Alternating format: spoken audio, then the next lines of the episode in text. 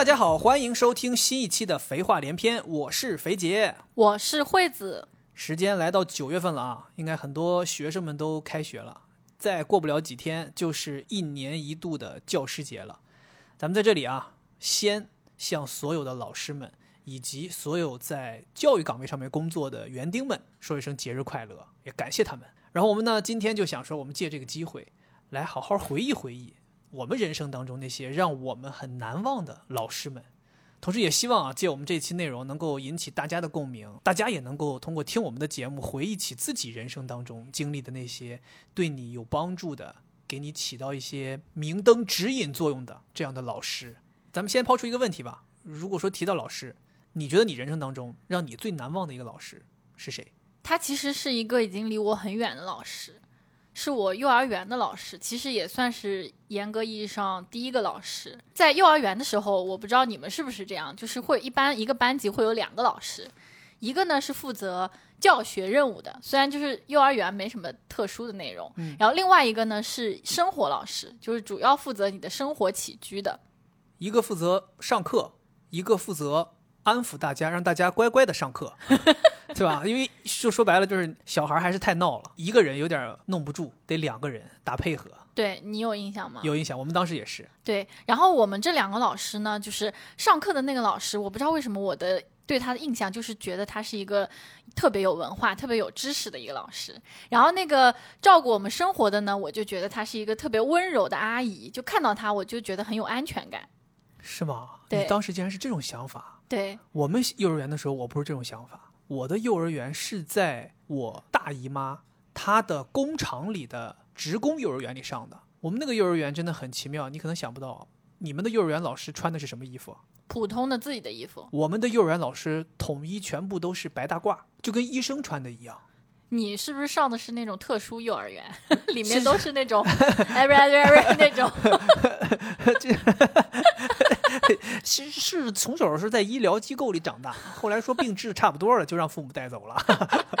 没有，真的，我们就是那个那个年代，其实你可以理解为他们那个白的就像是工作服。嗯，我大姨当时那是一个机床厂，他们的机床的职工是蓝色的工作服，厂里面职工的食堂呀，包括这个职工的幼儿园，所有的人穿的都是白色的工作服，所以就是白大褂。所以我从小就对于医生和幼儿园老师都是一个感受，就是敬畏，甚至有一些害怕，因为你总觉得这一身白就代表一种威严，会带来一些疼痛，懂吗？嗯对，所以我对于幼儿园老师的概念是这样的，哦所以我不会觉得他们很温柔，因为你一哦见到他们，你就会有产生那种有点像是那种肌肉反应。可能是因为你不乖。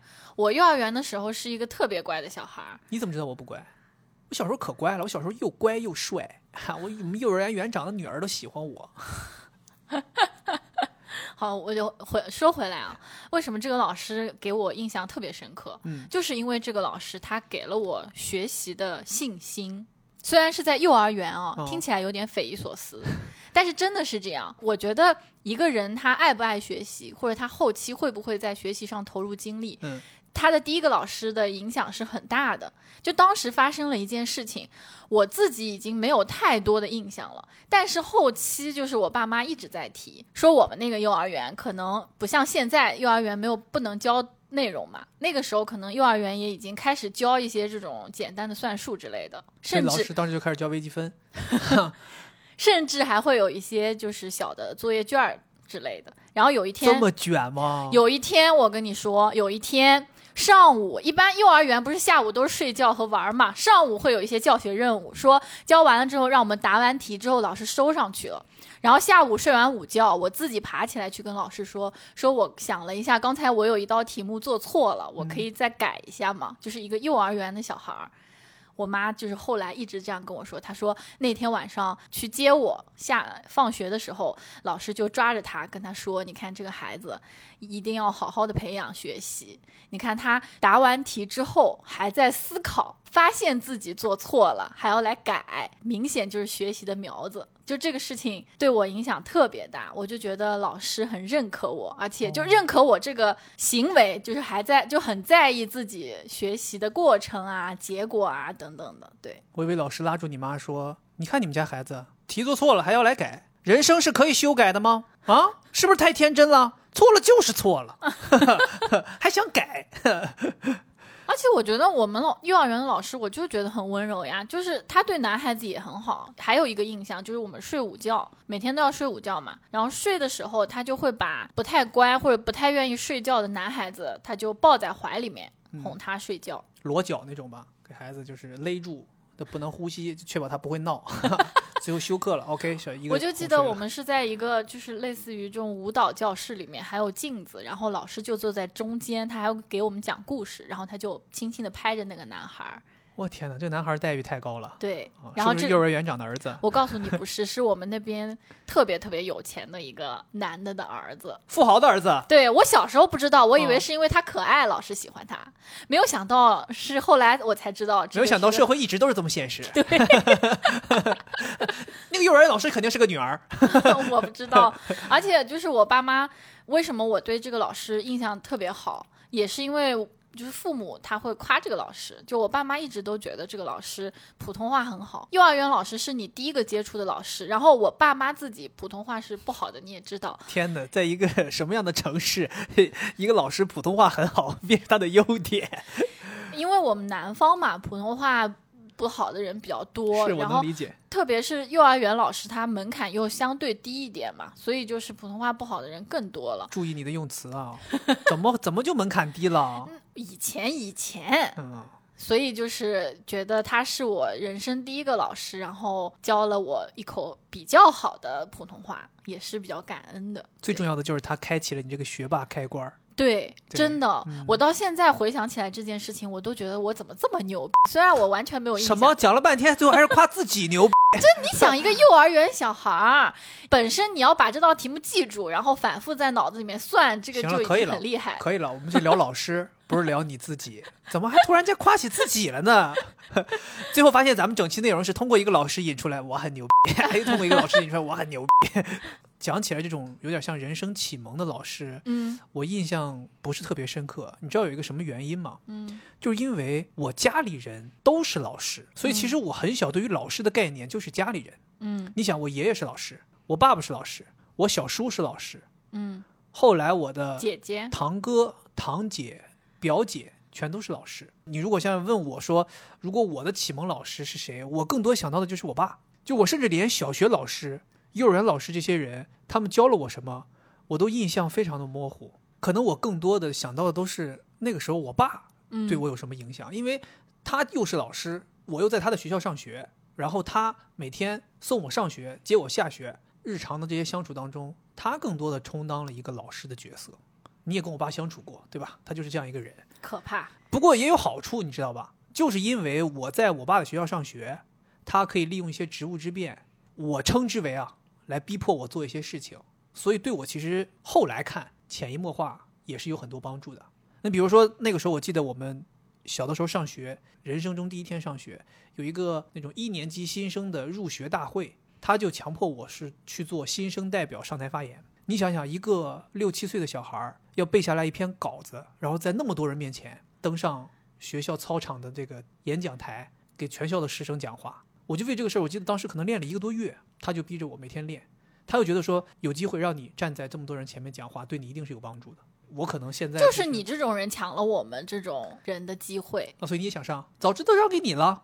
我本来就上过国旗下讲话哦，包括我记得那个时候还有一个特别搞笑的事儿，就我爸那个时候在学校就是开展一些这种学生的所谓的一些特长活动吧，就他很文气嘛，我爸他就觉得说。中国的古代唐诗宋词是非常重要的，学生应该从小就开始接触这些东西。但是语文课本上教的很有限，所以他就在学校里面发起了一个学生来背唐诗这样的一个活动。然后我爸又要脸儿，他又觉得说你作为我的儿子，你总不能在这场运动当中落后吧？所以他就强迫我去背古诗、背唐诗。那个时候我记得特别夸张，唐诗三百首，我背下来了两百七十首。那个时候就是我爸会每天啊，他就搞一个那种。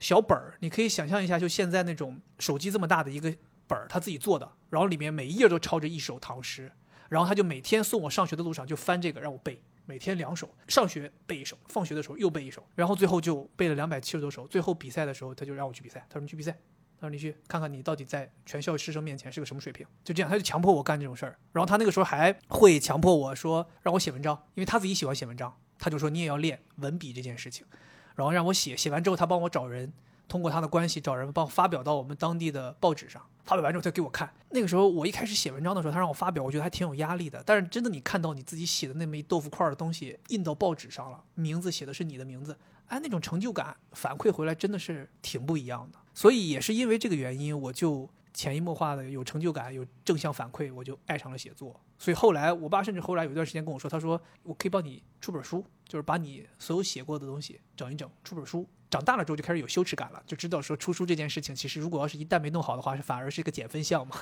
对，所以我就跟我爸说，我说不要搞，不要搞。对，小的时候真的不懂，那时候你会觉得烦，你觉得为什么别的孩子都可以玩儿，因为我在那个学校还是个足球特长学校嘛，好多孩子都是踢球、运动玩儿，就我要背唐诗。你是因为身体不行才不去踢球？后来咱病治好了，身体也可以了，对吧？包括有一些孩子学乐器呢，我都没有。你不是学了笛子吗？学笛子都是上初中之后的事儿了，对，所以我小学的时候就那个时候觉得我爸很烦，觉得哎呀，成天让我做这些事儿，我就没有像别的孩子一样享受这种小学时期这种欢乐时光。对，我觉得这个就是家里面有老师作为家长的这种孩子容易有心理问题的原因。但是我现在回头想，我是觉得这些东西都是财富，财什么富呀？你看看你现在这心理问题严重的，我不觉得。包括你说我现在这种语言表达能力。我现在这种能够站在别人面前，随便让我站在别人面前，站在台前，我都不怵，我都不紧张。然后包括一些所谓的文化素养、底层文化素养的这些积累，其实你说是我们刻意的吗？也不是，就是当时我爸强迫我做的这些事情，嗯，就积累下来了。所以你觉得这是因为你爸是教师的这个身份，有点像无心插柳柳成荫那种感觉，就是他当时可能也未必是说我想的很远，希望我的孩子将来能够成为一个什么什么样的人，所以此时此刻我对他进行某种教育。他可能当时的想法就是，我就希望这个孩子能够在这一次背唐诗比赛上面有所崭露头角，对吧？他可能也没想说这些唐诗将来能帮你什么，嗯，对。所以我是想说，有点像那种无心插柳的感觉。你想想，我后来我高中的时候，我后来能有北师大的自主招生，就是因为我拿了全国的即兴演讲冠军。那我为什么能够拿全国的即兴演讲冠军？很有可能就是因为我小的时候站在全校师生面前做开学的这种新生的代表讲话。我就不怕这么多人了，嗯，对吧？这些东西都是蝴蝶效应，你懂吗？在我这儿就没有，我就是单纯的厉害。嗯，所以你小学老师有没有让你印象很深刻的？其实我小学老师老师们并没有让我印象特别深刻，但是呢，小学的时候，我不知道你有没有印象，就是那个时候有实习老师过来到我们当那种代理的老师，就是那些我们没有，你们没经历过吧？我们到了高中才见到有实习老师。就是那种师范学校过来实习的吗？对，我告诉你，高中就没有那么有趣，小学生就很好玩。我们好像每年都有，就不知道是哪个师范学院的过来实习。嗯，然后小学生嘛，就很小的时候，一旦就是他们实习完要走的时候，全班哭。真的假的？真的呀！哪哪天你走进校园，发现哪个班在哭，那就说明今天他们这个实习老师要离开了。但我们高中也哭。是吗？都哭，你懂吗？就是这种离别的气氛，在任何一个年龄段都是非常严重的。但是我现在回想起来，我就觉得是一个特别有有意思、有点好笑的事儿。是吗？其实就哭这个东西有点过分的戏剧化了。因为我现在完全不记得，就是实习老师都是谁了，白哭了，当时眼泪都白流了。我只只有印象，我们家里面还放着老师的照片呢。放着实习老师的照片，对，就是他们站在我们学校的花坛中间，一个男生，一个女生。正职老师的照片都没有，放实习老师照片。正职老师，我们不是有毕业照吗？哦，嗯，我们当时也是高中的时候的实习老师。其实我觉得有可能实习老师会让孩子们喜欢，有一个很重要的原因，就他们不会像正职老师那么严厉和古板。对，他们更多的像是一个跟你可能类似于像，尤其像我们高中，就更像是同龄人，是大家就能玩到一起。然后他们又有可能是那种看似好像要来管你，但其实他跟你是一头的。对，所以最后大家走的时候是觉得好像是像是一个我的朋友走了，会哭。包括我们后来，我记得可能高中毕业之后很长一段时间，还依然跟实习老师保持联络。就那个时候还在大家在用 QQ，就还在 QQ 上面聊天。嗯，对，甚至同学和那个老师还有一个什么群。对，所以我就觉得实习老师就是有这种先天他们自带的这样的一个 buff。对，他就是可以跟孩子们融入到一起。对我就现在就还是很怀念这种别人要走了，然后我们这个集体会觉得特别舍不得，然后嗯大家就流泪的那种感觉。就因为小的时候你也很真性情嘛，他们本身也是属属于血气方刚，可能就带着一腔想要做一个好老师的心思来的。嗯想来燃烧自己，对，嗯，然后就这两拨人产生了这种火花，情感的火花，然后最后通过一场哭泣 消灭了。然后现在完全忘记。哎，这个也挺好，我觉得就是那个时间点，大家就是爱的热烈嘛，对，挺好的。对，然后我小学的时候，还有就是，我不知道你们有没有，就是我们一年级、两年级、三年级、四年级、五年级、六年级，就两个年级会是不同的老师。哦，你们还有这种事儿啊？对啊，因为我们当时不知道校长他的理念就是说，嗯小学时候的小孩其实认知发展，还有你的整体的社会性发展还是比较快的。嗯就一年级、两年级的小孩和五年级、六年级的小孩差别是非常非常大的。，OK，就其实对于老师来讲，你刚刚从幼儿园升上来的小孩是最难管的。我们当时一年级、二年级的那个班主任，一个女老师，她特别厉害，啊，她可以搞定就是一年级、两年级的学生。哎，你要这么一说的话，我好像有印象了。我们那个时候好像一二年级的老师基本上都是年纪比较大的老太太，因为他们比较和蔼可亲，也有耐心，就像你说的，他们比较能够把小孩管住。对他们有一种就是，呃，你又害怕他，但是你又觉得他挺好的，就感觉被 PUA 了。就我的这个班主任啊，他到直到退休都还在带一二年级。是，其实一二年级是很难带的，就虽然说教学任务没有那么重，但是你第一要帮这些小孩适应，第二你一二年级你要打好非常非常重要的这个学习习惯的基础。嗯比，如说像我，就是小学的时候，我一定是要在吃饭之前把所有作业都做完的。这个你需要老师帮你打这个基础吗？你不是自带这个基础吗？出场的时候就设定了。但是肯定前面也是需要老师的一些指学生入。学的时候，老师一看这个孩子头上就带着光环，写着“学霸”两个字，老师这放心了，这也不用管。这个对，反正他就是非常厉害，就哦就是你觉得他站在那边，你就不自觉的就要学习，对。还 有我的人生还挺挺奇怪的，我正好在五年级的时候转了一次学，当时上小学的时候，六年级我到了一个学校，那个学校是一个新建校的学校，然后每个年级就只有一个班儿。我们以前就是，我也是新建校的，是吧对，初中，我的初中哦，中，对，新建校的时候就是嘛，一个年级就一个班儿，然后当时那一个班儿就是因为是新建校嘛，然后又想冲一下这个市重点这种学校，所以当时我们的师资力量是非常强的，半公半私的这样的一个学校，所以给老师的薪资也是非常高的，所以能吸引来很多优秀的老师。对，所以我的印象就是我六年级的时候，当时是那个班级的老师整套的配置啊，当时就是你可以理解为在招生的时候打广告，广告一出去就是所有人蜂拥而至，就就是冲着这些老师来的。而且我那个时候进到学校，发现我们每一个老师啊，就不光是在教学水平上面非常牛，就他们在穿着打扮上面都是非常精英和非常有格调的。那是我人生中见过的最有格调的两个老师。我六年级的时候，我的班主任语文老师和我的数学老师，他们两个人，我的天，我跟你讲，就是模特身材，他们那个身材比例啊就很夸张，就是真的就是上身短下身长，腿巨长。然后他每天上班来穿的衣服全部都是那种就像走 T 台一样。哦，那个时候就发现，我现原来因为以前你认知当中的老师，就像我们说，要不是老太太，要么就是那种一看就是老师。当然，我不是说对老师有什么刻板印象，但是确实嘛，就是从事教育行业很多老师，无论男女，都可能有一种这种教师的这种气质。对但是他们俩就是，他走在大街上，你就不觉得他们是教师，你觉得要么他们就是搞什么时尚行业的，要么他们就是模特，要么他们就是像咱们现在这个年代的白领。但那个时候是两千年左右，我现在回忆他们那个时候的穿着打扮，到现在的上海，在街上走都不落实，不嗯，过时。所以那个时候我是很惊讶的，我觉得哇、原来老师还可以是这样。刚才你那说的，我都感觉我整个人都有点说不出话来了，为什不知道为什么，让我对老师的这个概念又拓宽了。真的拓宽了。对，因为其实我对老师也有一定的刻板印象，嗯，因为从我从小到大见到的老师都差不多，除了英语老师，就英语老师很多都是你说的那种。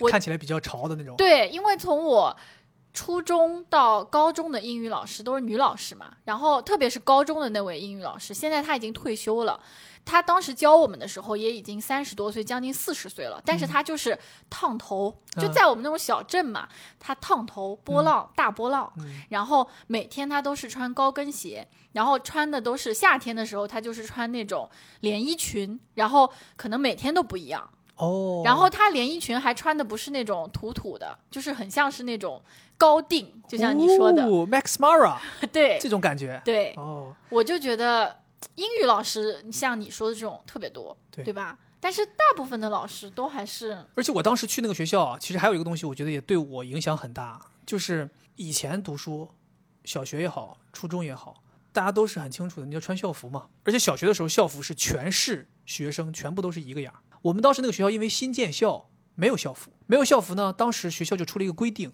说学生们就要尽可能的彰显自己的个性，随便穿衣服。哎，也是因为这个原因，所以学校也让老师们尽可能的彰显自己的个性，随便穿衣服。所以我们当时那个学校就刚建校之后，就整个特别洋气，这些老师们他们就给你带来一种朝气蓬勃、非常超前、非常时尚这种东西。嗯，对，学生们每个也是，就大家每天都是那个时候，我记得我好像是刚刚开始萌芽，说 OK，我要穿好看的衣服，我要买好的衣服，我要让爸妈带我去商场买东西，我不能在同学的圈子里面，就好像说我穿的很土，我要去买。那个时候才有概念，说每个礼拜都要去买新衣服。你这就完全没有好好学习呀、嗯，学习重要吗？学习不重要像我都基本很少关注。咱就当时就那样，咱当时都年级第二名。那你们整可能那个学校里面招的学生都不咋地。开玩笑，我们都是重点学校，开玩笑。好的，你说到初中哈，其实我的初中也特别有趣，就是刚才也提到了，我那个初中我们那届也是第一届，招的人也很少，就你一个班里面可能只有二十几个人。然后那个教室吧又非常大，因为是借在了一个高中里面，用的他们高中的这个教室，嗯基本上只有一半儿桌椅，然后后面全是空的。可以玩。对对，可以玩儿。对我记得就是我初中就遇到过很多有意思的老师，就我们当时初中没有分那个什么物理、化学、生物，有一门课叫科学课。当时我们的科学老师一个男的，他讲话特别有趣，就是有点像新东方那种老师。哦，然后他会吐槽学生，就比如说学生在下面玩儿，然后他就会骂他，但是他骂的那种语言就特别风趣。调侃那种。对，然后当时我们班就有一个男生特别有意思，他也是挺前沿的，我觉得。就有的时候你也会遇到过这种同学，特别有趣。他就是每天记录这个老师的这个语录，就跟那个孔子一样。那不是跟新东方学生一样吗？嗯都在网上流传什么老罗语录，都是学生通过录音笔录下来，回去之后再整理打成文字。对，然后我们那个他就是现场记录，啊，然后后来就慢慢形成了一本就是他的这个语录。长大之后变成一个速记员儿。对，所以我觉得这个老师我印象也特别的深刻，就哦他上课特别有趣，就像脱口秀一样。然后我们还有一个就是当时还有思政课，就是思想政治课。什么时候都有，这个课在咱们国家少不了。然后我们那个老师是个男老师，但是呢，他他的那个发型就是比较飘逸，女老师的发型，就是没有很长，但是他的头发就是前面刘海特别长，早年的韩寒那种。所以对对对对对对。然后他长得又是那种低配版的那个慕容复，就是李若彤演那个姑姑的那哇，个慕容复很帅的。低配版。呃，多低啊！就是感觉像是慕容复的脸拍扁了，而且他特别矮，但是呢，他又很喜欢穿那种西装裤，然后又提的比较高，就反正很奇怪。他高腰西装裤其实是挺好看的。他的长相就也挺奇怪的。然后我真的对他印象特别深刻，因为他走进来一上课，他他从来就没有那个 PPT 什么的，那个时候已经开始流行可以用 PPT 了，但是他从来没有，他就是走进来把他那个书。往那个桌子上一拍，然后要甩一下他的头发，甩一下他那个刘海，啊，然后又不是很干净，我总感觉坐第一排的人就会接收到他的那个头皮屑，然后就说啊，现在我们翻开，他的声音有点公鸭嗓。然后我们翻开多少页？就是我本身是比较理科那种性格，所以也没有很认真的上这个课。就会觉得他进来之后，让人就是很会去关注他的这些，然后就觉得很好笑。然后另外他还有一个特别搞笑的习惯，就是他特别喜欢写非常大字的那种板书，啊、板书，对。然后他每次写的时候，就是你想象一下，他感觉像是那种李白诗仙喝了酒，哦，然后在那个黑板上面大笔一挥，然后每次哇写完之后还要那个粉笔啪，就是一点一点，啊然后然后把都有这个毛病然后，把粉笔往那个粉笔盒里面啪一撇，啊就是这种。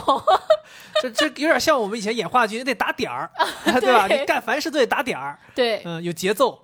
对老师确实有一些这种习惯，对，所以这个让我印象还很深刻。就是他们通过这些形式，可以更好的吸引学生来关注这堂课。嗯，就像你说的，不然的话，你如果不感兴趣，你就不想听嘛。是但你最后反而被老师的这些其他东西吸引之后，可能你真的还听了听课呢。是，嗯，所以以前上课经常有一些老师很有感染力啊，反而是对你有帮助的。嗯对，说到这种有感染力的老师，我就回想起我初中的时候，就我难忘这个人是我们初中的一个班主任。我初中初一的时候又转了一次学，当时有一个从外地调过来的新的男老师要带一个初二的班级，因为从小到大都是女老师当你班主任，你就总想挑一个男班主任，你想说是不是男老师可以更懂我们男孩子，想挑一个男班主任。结果巧了，我是第一天到那学校上学，他是第一天到那学校上班，我俩还在校长室见了一面，还握了个手。我俩 当时还见了一下，然后那个校长就说：“哎，这这是去你班的新学生。”然后跟我说：“这是新到学校报道的新老师。”然后我们俩就一起到那个班级去了。这个新的男班主任给我们带来一种什么样的全新的状态啊？就是他和女班主任完全不一样，就是他真的会跟孩子们玩在一起。嗯就是像你刚才说的，你们那种老师，他很有感染力嘛。这个老师也是，就是他是个物理老师，他经常会通过很多现实的实验来给你解决一些，或者来给你教授一些物理的原理。嗯当年有一次，就是他带我们在物理教室，就眼睁睁看着他把一个电门给干爆了。就他给我们表演说短路这件事儿，然后知道吧？玩短路，那大家都以为很安全嘛。了，物理老师表演这种东西怎么会出事儿呢？他一弄，啪一下子，就真的就是火花四溅，就他整个人都懵了，所以这个是一个意外，肯定是意外。然后被他伪造成了一个用现实来他当时的意思是说，他穿的这个皮鞋是绝缘的，没有问题。然后他就咔就来了，特别大胆。然后当时就是整个楼层全部停电，然后他就站在那儿也是懵了。他说：“完了完了，这个鞋肯定是有问题。笑死了。”对，他就是反正就很有意思嘛，就这种东西你就会记一辈子，你就会记记住了这个东西。然后他还会带我们就是干很多其他的事儿，就比如说体育运动，他特别热爱体育运动。他那时候跟我们一起打篮球，他是一个很胖的人啊，但是呢，他还跟你运动，还很很蹩脚的，还能给你打篮球。他那个运动会的时候，他就觉得说，我们这种班级的团体项目是象征一个班级的凝聚力的，所以团体项目我们一定要赢，所以他叫我们拔河。以前你就以为拔河大家就使蛮力就行了，就就往外挣嘛，就往外就谁拽过来谁就赢了嘛。然后他跟你讲不是的，他还挺懂的，就他可能做过一些研究，他就说大家脚要怎么站位，卡住。然后身体要用重心去拉这个绳子，而不是单纯的往后使蛮力，这个其实你有没有想过，可能就是因为他会用百度，是吗？我们当时都以为因为他是物理老师，啊他懂这些。肯定跟这个也有关。对，而且他就是借着教你这个的机会，他就把那物理知识也教给你了。就是他说你的劲儿都是横向的，但是是如果用重心往后的话，你那个身体的体重是要比你的拉力更有力的。然后包括他说你的重心越低，对方越难把你拉走，等等之类。然后他说包括什么鞋的摩擦力啊什么，他都会给你讲。你那个时候就是说，我们既赢了拔河比赛，我们还学了一些知识。而且他有时候玩的很疯的，他比如说我们记得那个时候冬天下大雪，学生们就要出去扫雪，属于公益活动，就各扫自己学校门前的路。我们就扫扫完把雪都堆一堆嘛，堆一堆之后，学生们肯定希望打雪仗呀，但是大家谁都不敢呀。那么老师在旁边，谁敢轻举妄动？这个时候就会发现他会第一个冲上来，先打我们，就带着我们带头玩，其他班级都不敢，就我们班级敢，就他就带着我们。所以那个时候就是因为这个老师，我们就收获了很多其他班级同学收获不到的快乐。嗯，就这个老师会特别的贴近我们，而且也是他教会了我们，就是在重大的考试面前不要再去复习了，反而是要放松，反而应该好好的休息。其实那几天也复习不了什么东西，对，对吧？对，所以这个老师也是真的，就是给我挺深的印象的。嗯，对，而且当时我们两个人还不是有意思吗？就是他也是新来的，我也是新来的嘛。转校生这件事是一个非常容易受排挤的一个人，就谁转校谁容易受排挤。其实班级的学生既排挤我，也排挤他啊。天哪，因为初一的时候，他们是一个女老师做班主任，然后那个班主任因为怀孕去休产假了，哦，所以他就顶上来。然后其他学生也都挺讨厌他，就是不喜欢他，就是有点那种像保护自己的女老师的，就觉得说我还希望那个老师回来教我们。然后新来个新老师，他们就不高兴，就排挤他，也排挤我，排挤我，他们就说说我们这么好的学校，能转进来的人都是关系户。我想说，我确实是关系户，没毛病。你从小到大都是关系户。对呀、说我是关系户。然后那个时候我还戴牙套，就那个铁箍子那个牙套，然后还是个戴眼镜的。我记得他们后来就就后来告诉我，四眼钢丝。对，四眼，他们叫我叫我四眼田鸡。对，这他们早早时候没告诉我，后来大家是熟了。我记得好像到初三，大家真的熟，都很好的朋友之后，他们说，他们说，哎，其实你知道吗？你当时刚来的时候，我们就说又来了个四眼四眼田鸡，来了傻逼，就是你不是说你很帅的吗？从小帅到大。我那个时候戴牙套，你想能帅到哪去？再怎么是戴牙套嘛，而且那个时候戴眼镜也不是说会会选那种很帅的框架，都是那种纯功能性的眼镜嘛。对，所以那个时候我记得第一次月考，我们不九月份去了，十月份月考，我考了年级第七名，一共七个人，我就知道你会这么说，一共其实是八个人。换一种说法就是倒年级倒数第二呗，其实不是，就是考了年级第七名。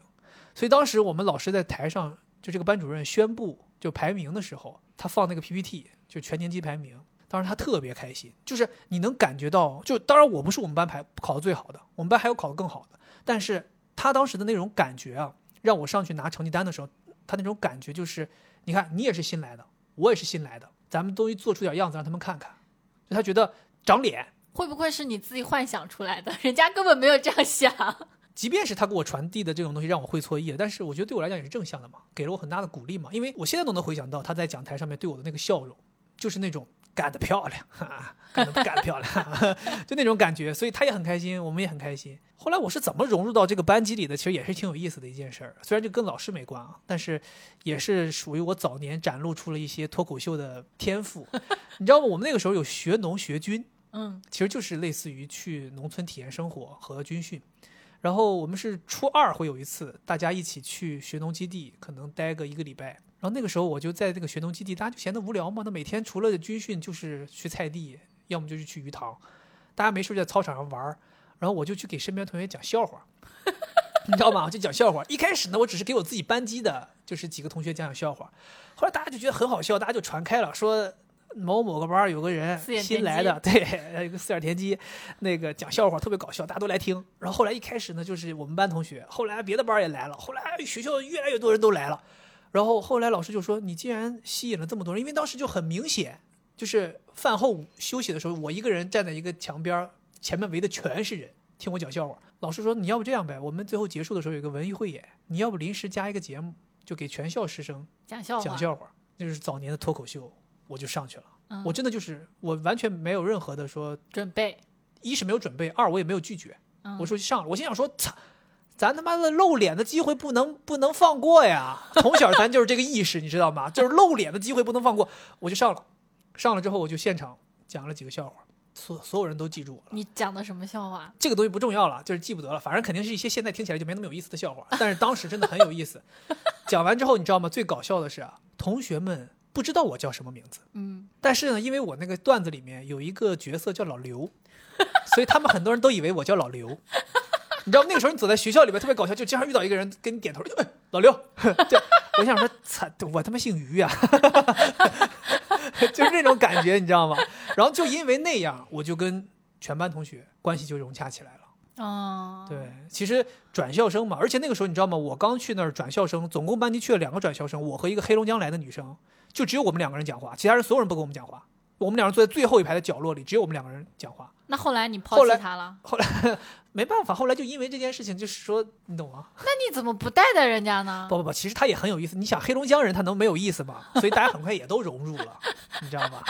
东北人就是这个气质，想融入太容易了。可是东北人不都很搞笑吗？为什么你会特别搞笑？你在一个搞笑的地方成为了搞笑中的佼佼者。因为我又搞笑，我又不要脸，光搞笑不行。就是呀，你不要脸已经体现在一个讲老师的节目当中。刚才花了那么长时间讲自己，不像我，嗯我从来不需要用这种讲笑话，因为我总是成绩很好，所有人都佩服我。就永远那个第一名都是你的名字，那那没有所以，大家怎么看就是错不过，没有只要从头数，肯定就是你。那没有，那没有。那没有我其实只有在小学的时候，嗯，小学我还是稳居，差不多就是稳居第一名，嗯或者第二名。嗯但是上初中之后呢，我们班不是有一个学霸吗？超级厉害，现在他是清华博士嘛，嗯，他从来都是考的比我好。所以你那个时候就一直都是第二名，对就是大家看完清华学霸就看到你了。对，哦，我俩还一样姓，所以大家可能对我们俩有点误会，以为我们是什么兄妹之类的。说到这个，我就想到我在学生时代，大家都会对成绩比较好的人就会喜欢嘛，然后就至少不太会排挤他，对吧？那肯定。然后我小学的时候，除了成绩好之外，还一直都是班长，就在在班级里面一直都是班长，而且每次就是我们选这个班干部的时候，我每次都是全票通过的班长。就说明我这个人就是成绩又好，然后又深得民心。不知道刚才谁说我花那么长时间夸自己，结果现在我现在听不出来。我现在大家帮我听听，他现在是在夸他吗？我这个就是为了让你不要那么突兀，哦我强忍着，就是觉得没有必要我觉得你是那个竞争的意识上来了。你觉得现在觉得就是说不能没有我优秀，你得更更强一头。没关系啊，我老公优秀怎么了？嗯，对吧？是不是更好？咱俩不要在这里不要脸了，好吗？好，然后呢，我上了初中之后就发生了一个转折，就当时我爸妈还是对我的学习非常的看重的，所以选了那个初中之后呢，他们又开始张罗说，呃，我们要选什么样的班级，什么样的老师。然后当时正好就是我们那个教育局长的儿子跟我是一样大的，同一届。然后我爸妈正好有一个同学也是在教育局里面工作的，我们就托他说，我们倒不用选班级，反正就是局长儿子去哪个班级，我们就去哪个班级，就不需要调查那个班级是什么老师。人家说你这还叫不要选班级 啊？他说你们这选的可比谁都精。然后呢，我就去了那个班级。到了之后，很快就要选新的班干部嘛。那那个时候初一的时候，我其实还没有这种对吧社会规则不太了解。那我想，我从小就是班长，那我来了这个新的地方，而且当时我考上那个初中啊，不知道为什么，就我们那边小升初也有考试，就那种民办的学校，你需要通过考试，然后他要筛选你，你才可以去上。就相当于去一个更好的学校嘛，对一些重点学校。，对我当时在那个考试当中考了第三名，然后还拿了七千块钱的奖学金。这么多，对呀、我靠，第一名，那是那个年代七千块钱非常当钱呢。对啊，第一名是一万块，第二名呢，第二名不知道，反正我是七千，就等差数列不会算是吧？啊，还说自己学霸你就瞎说吧啊？啊！所以我当时一想，你看我成绩又好，然后我初小学的时候都是班长，那我到了初中，我怎么也还是可以延续我。必须预定班长啊。对呀、啊，但是你又别忘了刚才我刚刚说过的，我跟谁一个班？一个一个局长的儿子。对，啊，我而且我也是，老师说这个时候对不起了，我也要保住我自己的饭碗。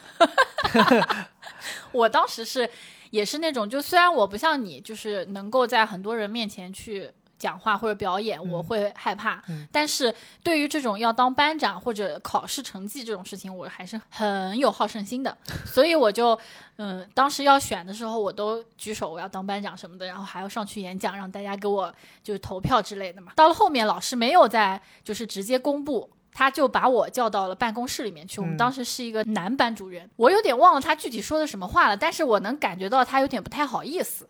比较委婉是吧？，对，他说，嗯，就是班长的话可能会让某某当，然后你就当副班长，就类似于这样子说，但他没有给我解释是什么原因。那后来我慢慢的我才了解到这个事情。哦，哦我以为老师跟你说说，班长呢你也可以当，但是呢，如果你当了班长，那我就当不了老师了。所以你还当班长吗？你说我当，那我管你当不当老师呢？我觉得就是他的这件，就是他把我找过去谈话，然后叫我当副班长这个事情，其实对我也是有比较深刻的印象的。就因为这件事情，让我觉得哦，这个社会其实有一些规则的，不是说你自己优秀就可以一直有那个位置的。对嗯，忘了塞钱了。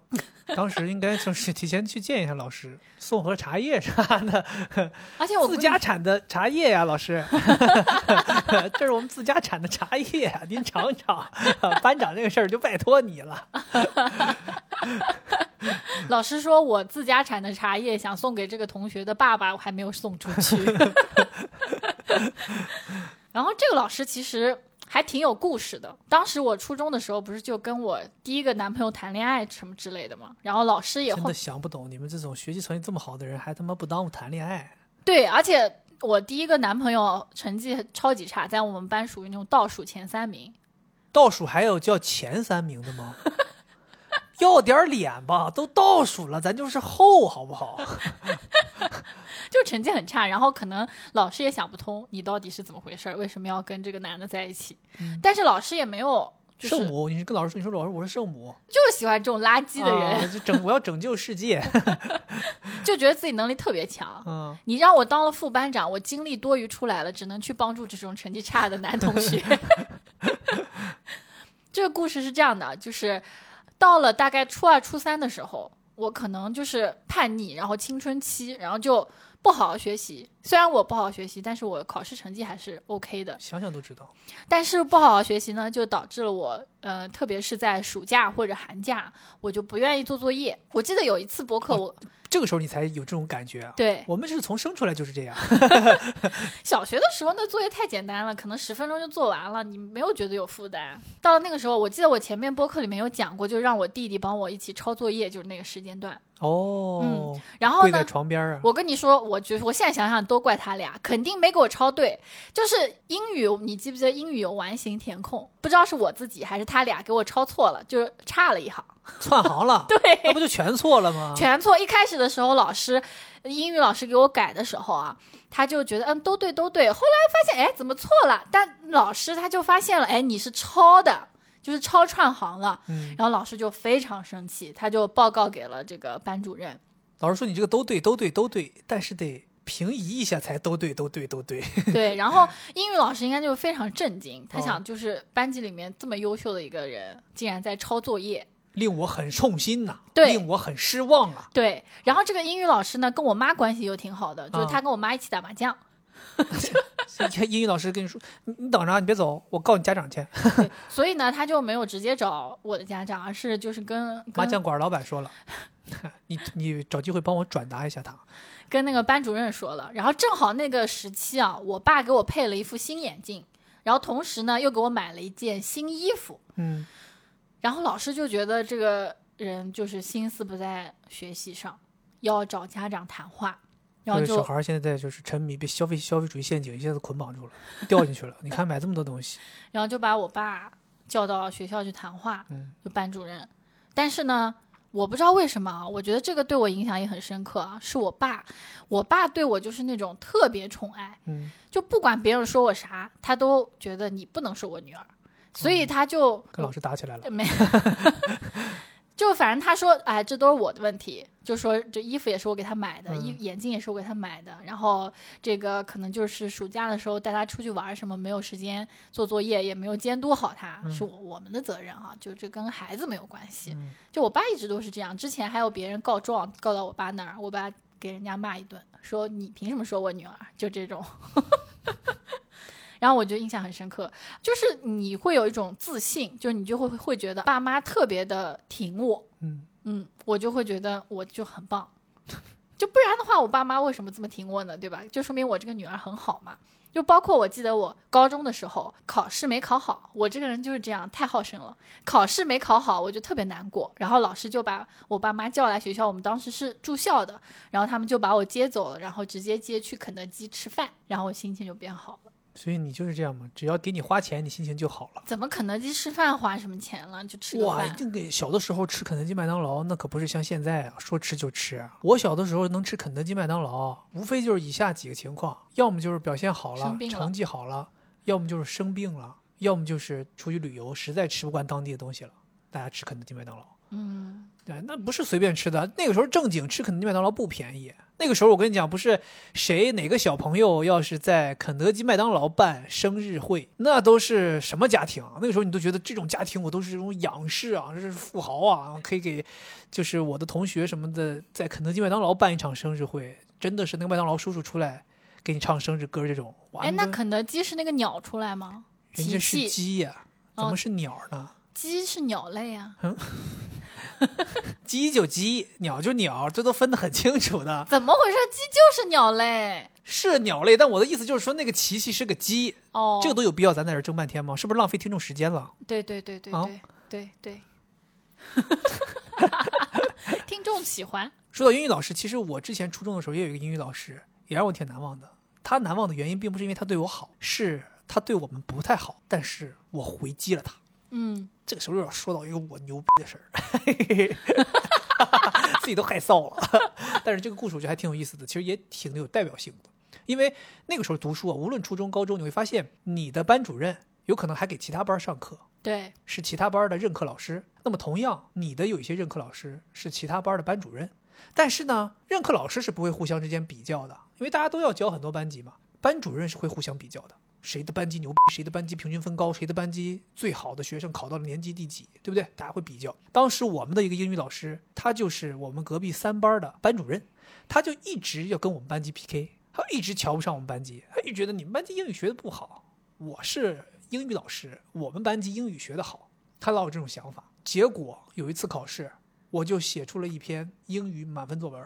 当时他特别不情愿，我记得他那个表情啊，就是他来宣布成绩的时候，他就是那种啊，今天咱们班谁谁谁不错啊，表现不错啊啊，写了满分啊，不错不错，大家向他学习。然后就是他边说话还有点翻白眼儿，就是那种很不情愿。我们班级有人打败了他们班级，真的就是很不情愿的夸了你几句。那时候我觉得怎么解气，对吧？有什么不行的？必须要证明我们可以。对，那个时候我觉得，当然可能同学们不觉得，同学们不觉得好像我我帮班级出了一口气。同学们觉得这个人怎么回事儿？同学们，这个这个转这个转校过来四眼田鸡怎么个意思啊？又他妈年级第七，又他妈写满分作文，让不让我们过了？真的，你现在这样说让我觉得，就是你为什么高中成绩变那么差了？哎，待会儿就要说到我高中为什么成绩变这么差了。对呀、你高中的老师是不是有责任？我跟你讲，我能有后来上北师大，也多亏了这个老师。咱们就正好来说到这儿。我高中的时候有一段时期就自暴自弃了。其实讲心里话吧，我高中可能头两年半都是自暴自弃的，因为我初中成绩太好了，然后考到了一个很好的重点高中。但是呢，当时特别搞笑，就是我是真的相信说放假就是放假，所以当时中考结束之后我就撒丫子了。我想说，难得这什么假期作业都没有，我不得玩啊，我玩死啊，我得，我就 就是各种旅游玩怪不得把自己玩死了。啊，玩真的是玩死了。但是你没有想到的是，其他的重点高中的学生已经在假期当中开始了高中课程的学习。必须开始。我觉得这个社会太病态了。难道大家不放假是什么意思？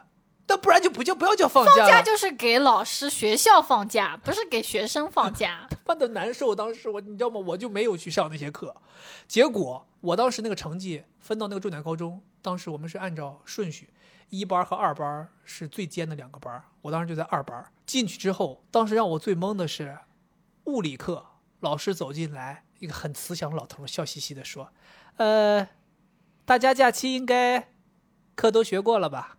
啊，咱们就不讲第一册了，从第二册开始讲起。”我靠！我当时都懵了，我说怎么从怎么就从第二册开始讲起了，就直接跳到第二册讲了。所以我整个物理第一册我连我没学过，老师也没讲，我假期也没学过，我什么都不知道。他就开头就认为大家已经默认拥有了第一册的基础，直接讲第二册内容。很多课程都是这样，像他这种跳一本书的比较少见，大部分至少跳个半本书肯定都有。就即便没有跳的，前面也讲的非常快。所以我当时整个高一第一学期就彻底拉垮。我记得当时数语外、生物、化学、物理，另外加史地政九门课，我只有一门及格，是语文。哦，我英语都没及格，完全不明白，完全学不懂，全部都被打乱了，特别懵。就是那个时候我玩玩命的在补，但你根本就跟不上。你爸去哪儿了呢？他是个小学老师，他能帮得了我什么？不是呀，那他就为什么不叫你去补课呢？你说假期吗？对呀、他也是，我爸也是一直是这种就是认知，他认为放假就是该放假，为什么放假还要学习？那孩子哪有假哪有假期可言？怎么去享受世界、享受生活呢？他一直都是这个概念，你哦该玩的时候就得玩，该上学的时候好好上学，是不要把这个事情混搭到一起。是，对，所以我为什么我高一一下子就是成绩？那个时候我跟你讲多夸张啊！我们学校可能就真的我可以说是倒数后几名吧，就可能全校六百个人，我可能考五百八十多名啊，这种水平。所以后来我跟你讲，我就是好好学了之后，我妈去开家长会，还给我颁了个奖，全校进步最快奖，给我颁了个奖。我妈说拿都害臊，这就是孩子进步三百名。考年级两百多，我妈说考两年级两百多有什么可可可可骄傲的，还给我发一奖。我妈说这么去家长会真的老脸都丢完了。就是对我，因为我第一次考试考了个五百八十多名，后来可能考了个两百多名，啊说我进步了三百名，给我发一奖。啊，我妈都觉得好笑。对，所以后来我就在那个班级也待不住了，因为他们真的就是太强。我告诉你那个班级是什么水平啊？那个班级就基本上百分之五十的人直接就是清保送清华北大大这种水平。嗯，然后后来我就也正好因为我要选文科，就从那个班级退下来，就去了文科班。然后那个文科班我就中间还是认真学习了一段时间，但是后来呢，就开始谈恋爱了。哎，就开始谈恋爱了。谈恋爱之后那就耽误学习了，耽误 耽误学习。所以这个时候我就讲到，就是说高中非常重要的一个老师。对这个老师其实还得稍微介绍一下，就是我们还挺奇怪的。我们本来啊文科班就是两个班级，一个能力强一点的班级，一个能力稍微差一点的班级。但是后来这个能力强的班级人越来越多，然后还有很多复读的人也到这个班级。我们那个班级当时有八九十个人，体量太大了。所以在高三的时候，学校就决定把我们这个八九十个人的班级再拆开，分成一个班。所以当时就按名次排的，就是前百分之五十留下来作为文科的一班，后百分之五十留下来作为文科的二班。想必你就是二班吧？还有想吗？我肯定在二班里啊！我跟你讲，我在二班里都不靠前的。差点到三班了。其实那个时候我跟你讲，有的时候成绩你未必有三班的靠前的人成绩好，就分过来，分过来之后，这不是这个新班级也要找一个老师来做班主任吗？所以当时他们就找来了一个，那个时候大家对他的形容就是他是一个不差钱的老师，就是他其实已经很久没有做过班主任了，他甚至都很久没有上课了，因为他家庭条件太好了。他们真的就是说说去到他家就发现他家庭条件真的太好了，他就是说啊，我愿意回来当玩儿来带带这个班级。哇！但是我跟你讲，这个老师真的是我目前倒是认为啊，我人生中见过的最游刃有余、最优雅的老师。女的，女的，她真的那种优雅，就是那种贵气的优雅，就你能够看到她非常的贵气，很优雅。上课也是这样，管理也是这样，跟同学相处也是这样。也，不是就说到嘛，我这不是高三开始自暴自弃嘛？为什么自暴自弃？就是因为我那个前女友保送了。本来我们俩约定好一起去北京读书，她这个抛弃我了，保送去了哈尔滨。所以那个时候我就想，我也不想好好学习了。我觉得我的人生理想当时都被打乱了。幼稚。现在回头想是幼稚，但是那个时候你不觉得就是性情中人啊？那个时候觉得就是就真的是心里头难过。你那个时候没有想到呀，就是没有想到在北师大的心理学院还有一个更好、更优秀的女生在等着我嘛？对，啊，没想到我们当时，对啊，当时没想到就是他其实也不想去那个学校嘛，多亏了我的岳父呀。对，所以那个时候我每天就是睡觉，在学校就是睡觉，夸张到什么程度？那个时候我在班级最后一排有一个自己的床，我自己拿椅子和东西铺了一个床，每天在那睡觉。就我们说我说这个班主任，他其实管理就是特别有意思，就是他知道我这个人是个敌对情绪很重的人，你知道吧？所以他也不来叫我，就他不跟我正面冲突来管理我，他就放任我，你睡觉吧，你就睡吧，你不用上课你睡吧。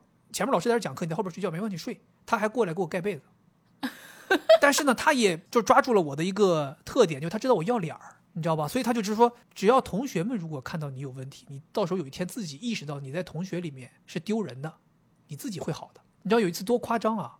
我们下午有模拟考试，我们班级是考场，别的班级的学生都来考试了，我还在后边睡觉，我都没走考场，就人都发卷子了，我还在后边睡觉。真的就是我醒来之后，他老师在旁边站着，就我的班主任，他就笑着看着我。那个时候我就觉得特别害臊，你知道吗？就特别害臊，就是你觉得，我靠，我怎么会这么这么糟糕啊？我这么烂啊，一个人。真的。对，所以我就觉得，就这个老师给你的那种管理啊，是那种温柔一刀，就是他不会跟你正面冲突，跟你硬刚，因为那个时候的学生都有这种气质嘛，就是我你要你越跟我刚，我我那个时候就你你想青春期嘛，你肯定是燥啊抗啊，对不对？抗是什么东西、啊？不知道，就是甲亢啊，用一些词儿来形容我们的那个血性啊。对，所以就是后来他知道我拿到了北师大的自主招生，他就对我有信心了。他开始想帮我，就他希望我能够别辜负这个东西，能够真的去到这所学校。而且他也是师范学校毕业的，他是辽宁师范大学毕业的，也是一个很好的师范学校。所以他就觉得说，很希望我能够去北师大读书。刚开始帮我的时候，先让我换了个位置，他把我从最后一排调到了第零排。光荣座嘛，这每个学校都有。哎、你们这就不懂了。光荣座是在讲台跟前儿的那个座位叫光荣座，不是就讲台挨着。对呀、啊，讲台挨着。嗯，那我不是，我比那在讲台前个还要在。前面。我跟黑板平齐，我的前面那面墙就是黑板那面墙。我想要看黑板得回头，我想看老师得回头。为什么这么做？老师就是说让我全班同学都能看到我在干嘛。他不是知道我害臊吗？在全班同学的注视下，我是干不了什么事儿的。哦，我只能学习。我终于知道了，你确实是这样。对，就是我如果在微博上面说点你怎么不好，哇，你那个在家里面那副嘴脸啊，真的是，那是因为你是虚构的，我怎么会你说的？是假话。行行行行，你愿意这么说所以我就我就坐在那儿嘛，坐在那儿我就正正学习。然后他后来还给我搞了个本儿，我白天在学校做的每一件事儿都要写在那个本儿上。走之前他会签一个字，证明我确实做了这些事儿。就比如说做了哪些题，做哪张卷子，学了什么。然后他会写下我今天晚上回家该做什么事儿，做哪些题，看哪些书，复习什么东西。回家让我爸妈看着我把这事儿都做了，然后签一个字回来。所以每天就是这样，可能就这么弄，持续了半年的时间。就是督促我认认真真的把这个事儿、学习这件事儿赶回来了，追回来了。哎，那我在想，就是这种形式会不会是你爸妈跟他就是私下有过什么交流？我问过，嗯，我爸妈说是老师跟他们提的，哦，老师说就是这种方法会比较有效，就是他提出来，他认为这个方法有对，效，这个就是心理学里面的行为塑造。是吧？对呀、就是有一些类我被似，PUA 了，我就高我之所以能考上北师大，是因为 PUA 的。就你不觉得吗？你有那本本子，然后有这些任务，你就特别想要完成它，特别想要被打勾。我强迫症，我当时一看我这么满满的作业，我就必须要做完。对呀、每个都得打上啊，每勾。个打上打上勾，所以强迫症想学习好就这么给他整，对，嗯，嗯，让难受，让他难受，让让让让让他对于那个那个空白的卷子产生一种强迫，要把它填满。对 对，对，然后这中间还有一个搞笑的事儿，就是他不光是通过这种方式来帮我嘛，其实他还帮了我一件事儿，就是那个时候我那个前女友不是已经不用上学了嘛，但是他偶尔还会来学校看我，比如给我送点吃的，送点喝的，感觉有一种探监的感觉。有点那种感觉。然后呢，他其实一开始是反对的，他认为男女朋友这个事儿在学校第一是不应该发生，第二是你还来，你都保送了，天天在外边儿这个玩儿对我们说的夜笙歌，你还要来就是影响学校里的同学，不好，所以他就说想让我们俩分手。但是这个事儿牛逼的来了，就是这个班主任他的女儿是我们同年级的一个同学，他女儿听说他妈要把我们两个人搞搞分，就特别不高兴什。么 CP 粉啊？是你们？哎，因为那个时候我们我不是之前说过吗？我和我前女友在学校里很出名的嘛，他就跟他妈说，他说你不可以这样，你不可以拆散他们。所以呢，讲心里话，这个老师也是真的很疼爱他的女儿。他后来回来跟我说，他说要不是我女儿不让我拆散你们，他说你们俩早就不能再见面了。他说现在就是因为我女儿强迫我这样，他说所以你们俩还可以见面。所以那个时候就是很夸张，就是隔三差五我前女友来了，就会到我们隔壁的一个空教室等我，然后我们班主任就会过来进来跟我说，说那个谁来了，你过去抓紧时间。这个我还是第一次听。对，他说他给你送吃的喝的，你们俩赶紧别磨叽。他跟我强调，他说别磨叽啊，赶紧见一面，赶紧回来学习。然后我们就这样见一面。对，所以我这个时候就是真的就是从各方面我都特别感谢这个老师。嗯，就我是觉得他不仅仅帮了我学习这件事儿，帮我最后考上北师大，他在向我们处理我们这种青春期这种同学之间的这种关系上，他那种柔和的方式也会让你觉得还是又回到要脸儿这件事上，就你会你就不敢再做一些超过的事儿。是你会觉得老师已经帮我到这个位置了，我也要给老师面子，我也要尊重老师，我不能再做一些超过的事儿。对，所以就是整体下来之后，我就觉得特别感激他。嗯，对，虽然他就只教了我一年的时间，高三对，就高三一年，啊，对，但是他就是对我影响特别大。我觉得这个老师他在教学的时候，就是特别有一种完美运用这种教学的一些，就是教育心理学的一些原理。是吧？对，就其实我们在讲好的教育，其实就是要因材施教。嗯那第一步就是要评估，就是你要在这个学生的这个整个成长啊、学习、生活的过程中，你先去判断这是一个什么样的人，嗯，然后你怎么教他才有用。你判断完了之后，你做一个方案，然后你去执行，然后你再根据你执行的结果调整你的方案。这个其实是非常非常好的一种教学的形式。所以说，其实国内的这种教学有的时候就是有点太机械化了嘛，大班教学，就有的时候你需要就是对每一个学生有不一样的教学方法。对，所以我们那个班级后来整体的平均水平，并没有比上一个班级差很多。就我们这后百分之五十的人，其实最后也挺给力的。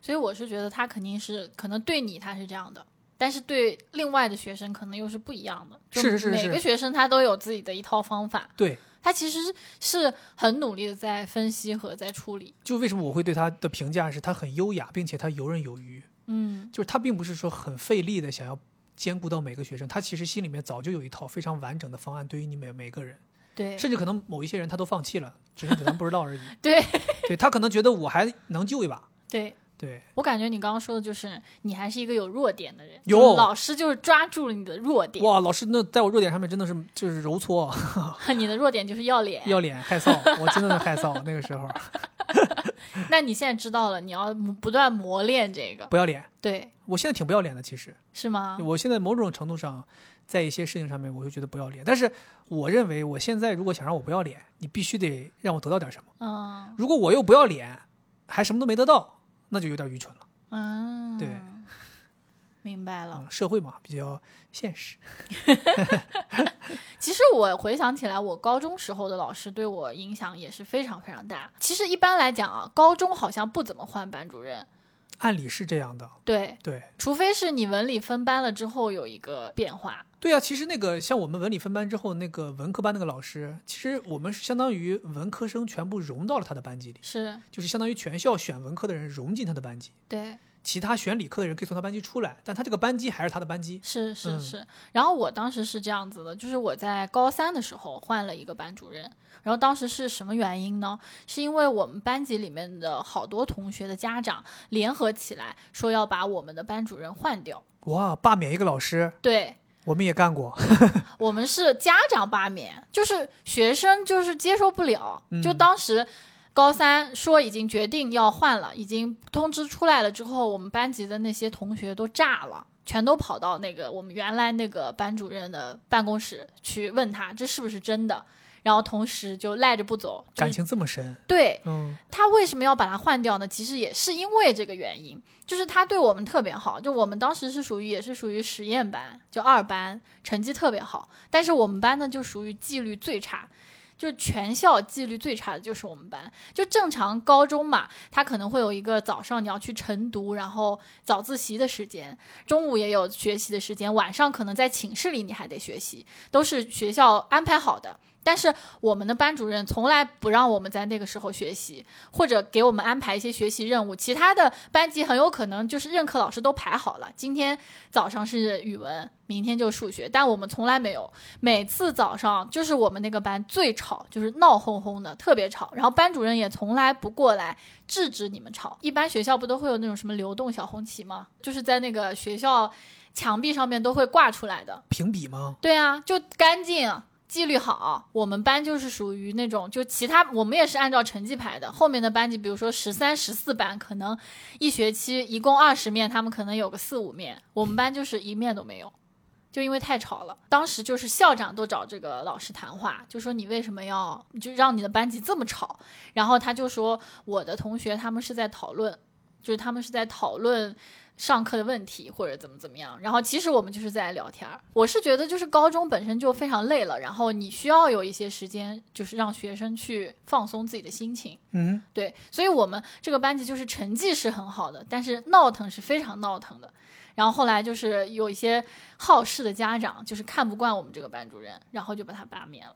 天哪，这个罢免让人确实有点心酸。对，然后这个班主任他是一个化学老师，然后他是一个特别深沉的人，就是有的时候你会可以跟他探讨一些就是人生的道理。我印象很深刻，就是有一天晚上晚自习的时候，中间两个晚自习节中间的那个休息的时间，我经过他的办公室，他一个人在那个办公室里面抽烟，黑着灯，然后你就看到一个人的剪影。然后有一个烟的那个烟火的那个红色的那个感觉，像鲁迅呢？对我就觉得这个老师也太有风格了吧！就那个时候，我感觉他似乎是点燃了我心里面那种就是不羁的那种感觉，就是我们就是要跟别人不一样。就是要闹，就是要吵，就是要纪律差。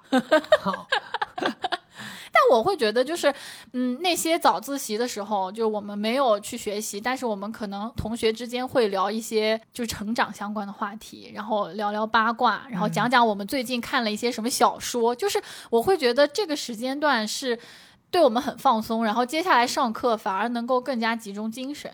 就大家摄取了一些书本之外的知识。对对，然后这个老师当时还让我印象很深刻的一件事情，就是高二马上就要结束的时候，那个时候我跟我第一个男朋友就是。初中认识那个男朋友，他也去了我们那个高中，但是他因为成绩差就去了十几班那种，然后我是在二班，然后当时我们俩已经不好了，然后有一天晚上，嗯、我在操场散步，然后我那个班主任就找到我，把我叫到他的办公室去。他说，就是那个某某的家长找到学校来了，说那个男孩子想要出国，不想高考了，嗯就是他类似于辍学，嗯哼，然后就是说这个家长就是他妈妈过来说想要你劝劝他。你说跟我有什么关系？你说我们俩的感情已经结束？哦，然后当时这个我的这个班主任他就说我已经帮你拒绝了，嗯我觉得这个跟你完全没有任何关系。他说你是我班级里面的学生，所以我要保护你，嗯，对吧？我不希望这个男生的家长来骚扰你，对。然后我就当时哇这个很给力啊。对，而且他一点都没有怪我，就是他没有说哎什么你早恋啊什么乱七八嗯糟，他只是说就是有这样一件事情发生，我也让你知道，嗯然后同时的就是说，嗯、你只要管好你自己就可以了，你不需要为别人负责。哦对，对我就觉得哎，这个老师真好。真好。其实有很多这种男老师啊，我不是说男老师好啊，就是我是说，男老师如果展现出这种细腻和柔情的一面，是特别容易让学生在他的学生时代记住的。对，其实你刚刚说的老师跟我们高中的时候有一个老师特别像，我们当时高中有一个地理老师，也是一个这种外表看起来粗枝大叶，甚至有点脏兮兮的土哈哈那种人，但是他其实也是，就是他管理学生有他那一套。当时我们在读高中的时候，他只是一个地理的授课老师，不做班主任。他也一直强调自己不做不能做班主任，就是因为为什么？他是一个大烟鬼，烟瘾大到什么程度？一节课四十五分钟，他坚持不完。中间要对二十分钟左右的时候，必须跟学生说：“来留一道题，你们做一下。”我他就出去抽根烟，他就是到这个程度。我没有去过他办公室啊，他办公室有一个太夸张了，真的就是烟缸，对烟缸，那个烟缸弄多大，就比咱们家那个最大的那个饭碗还大，不是饭碗啊，就那种汤碗还大。然后他的烟都不能装在盒里，没时间打开盒拿一根烟抽，他的烟全部一字摆开，平摊在那儿。平摊在那儿，然后拎一根就抽，拎一根就抽。然后因为他也不能在办公室里抽嘛，所以他就坐在他们那个办公室办公区的最靠近门的一个桌子那儿，他就可以便很便捷的出门。后来我们毕业之后得知他当了班主任，我，当时我们都懵的，我们想说，我的天呐，他竟然愿意当班主任了，那他那个班级会是什么样子呀？对，后来我们刚毕业没几年，还回过学校嘛，就去看过他班级，他的班级就是巨乱，就是真的是脏乱差，自由散漫。对我们也是自对，但是由散漫他就认为这是学生自由，就我要给学生自由。对对对对对对他认为我们纪律可以不好，但我们成绩好就行。对啊，对啊，他就一直这种。他说我为什么要管你？他说我如果需要你们安静，我的班级是可以安静的，对但我现在不需要他们安静，我就需要他们自己去聒噪、去探索这个世界。他就是这个理念。对对，那个我当年他给我们很多震撼，就是有很多老师吧，他未必会给你震撼，他比如说上课好啊或者什么这些东西你都不会觉得震撼，但他当时给我们震撼有一个就是地理老师可能经常会给大家秀这种东西，他那个时候给我们秀一个东西就是画地图，他一笔画中国地图在那个地方就是那种秀嘛，其实那个时候你觉得哈牛逼啊太厉害了，后来你想想好像每个地理老师都可以，你知道吗？对，但是还真的是挺有意思，他算是我们就是如果提到高中就确实能想到他。我回想一下啊，我们的地理老师是刚才我说的这个吧？我们的历史老师还有我们的政治老师，其实都是一些很奇的人。比如我们经历过的一个政治老师，是一个非常年轻的女的。从我见到她，她第一天过来给我们上课，到我毕业那一天，我没有见到过她穿重复的衣服，非常讲究的一个人。然后我们的历史老师是一个奇女子，说话口音巨重，是我们那边的一个外三线的农村口音。她最奇特的是，她会在裙子里面，裙子里面穿裤穿秋裤，秋裤哦，就嫩粉色的秋裤哦，而且有的时候是秋裤外面再穿丝袜，非常奇。但是哎，他那个口音，上历史课你就很喜欢听，就讲像说书一样。很奇怪，你就很奇怪。他有一些特殊的停顿，有一些特殊的他的用词，包括他的一些动作表情，你就觉得有意思，你就甚至有的时候你会觉得好哎呀，好笑啊，但是你又愿意听。嗯，对，然后我们还经历过一个政治老师，就是我说的，我们也罢免过一个老师，是我们的一个政治老师，我们是学生罢免他，是因为学生认为他讲的不好。当时是我们另外就是那个前百分之五十那帮人，他们就觉得这老师讲的不好，然后他们就有几个女生就带头，那个时候就展示出了他们女性的力量，就是他们就是带头跟学校啊写了一封信，学生签名嗯，罢免这个老师。后来学校顶不住压力，把他换真的在考虑这个事儿。后来那个老师就上课就知道这个事儿之后，就当场哭了，当着所有学生面哭了。他就说：“他说我到底哪里做的不好？就大家要这样。”他说：“如果你们觉得我做的不好，你们可以跟我说，为什么要以这种形式来罢免我？反正也是嘛，就是学生嘛，所以我就说嘛，那个时候学生大家也是青春期，血气方刚嗯，我高中的时候还遇到过一个事情，跟你这个非常的像，嗯。但是我觉得当时那个要被换掉的老师给了我很多力量。我们高一的时候是一个数学老师，然后文理分班之后就换了一个数学老师，但是恰巧的是，我们高一的那个数学老师是一个更受欢迎的老师。他是一个什么样的老师呢？就是。他会讲的特别的风趣，然后讲的很有趣，嗯同时他还会走到学生中间说：“哎，你在怎么做？”就是他还会个别指导，就是嗯整体这个他的这个诗风台风就特别的棒。就很像新东方那种老师，所以大家都很喜欢他。然后他教的那种方式呢，也让人觉得就深入浅出，他能够把你教会。第一次听说数学还可以深入浅出，真的，他就有一些办法让你去听懂他在讲什么。但是等我们换成高二、高三的那个数学老师呢，那个老师就是我高中同学特别好那个同学的父亲。他呢是一个特别内向的数学老师，就是他是那种，就你想那种陈景润，就是情商不太高，然后又很内向，但是他自己数学能力特别强。他的教学方式是什么样的？他就可以把这个方法写在黑板上教你。写的很详细啊，你能看懂对。对，但是他这种教学方式呢，其实对学生的要求比较高，就是你要自己比较聪明，你得能看得懂。对你得能看得懂，然后他又比较内向，他也不会跟学生打哈哈，然后就不太能激起那些就并没有那么喜欢数学的同学的这个学习热情，所以呢。当时就好多同学都不怎么喜欢他，就他们两个之间就特别的鲜明这个对比。我始终觉得这个老师还是很好的，只要你愿意去学，他有一些解法，甚至可能比第一个老师更好。只不过他不会教，他只会我放在那边演算一遍，哎，你们懂了吗？就是他不会去给你解释，也不会走到你身边去跟你打成一片。那这个时候，就我们班级里面有几个也是女孩子，就是觉得想要换回原来那个老师，然后他们的家长就就也是一样，他们是让家长过来，然后跟学校谈判，但是当时学校刚住了，就是不换。就是不换，对，就是不换。因为这个数学老师虽然他可能没有那么受学校学生的欢迎，但是他可能还会有一些什么教学科研之类的，就在学校里面算是骨干老师，不可以伤害他的面子。后来他从来没有，他没有任何变化，就他在学校里面还是正常的那个样子，我就会觉得这个人抗压能力真强。你看，你刚才那个老师不是当场哭了吗？嗯，但是我们这个老师就是没有任何变化，他还是那个样子，依然这样在上课。就可能真的就是类似于那种 geek，对他可能就是他根本，就不 care 什么关系跟学生处的关系，他不我这我就是要解出来一加一为什么等于二。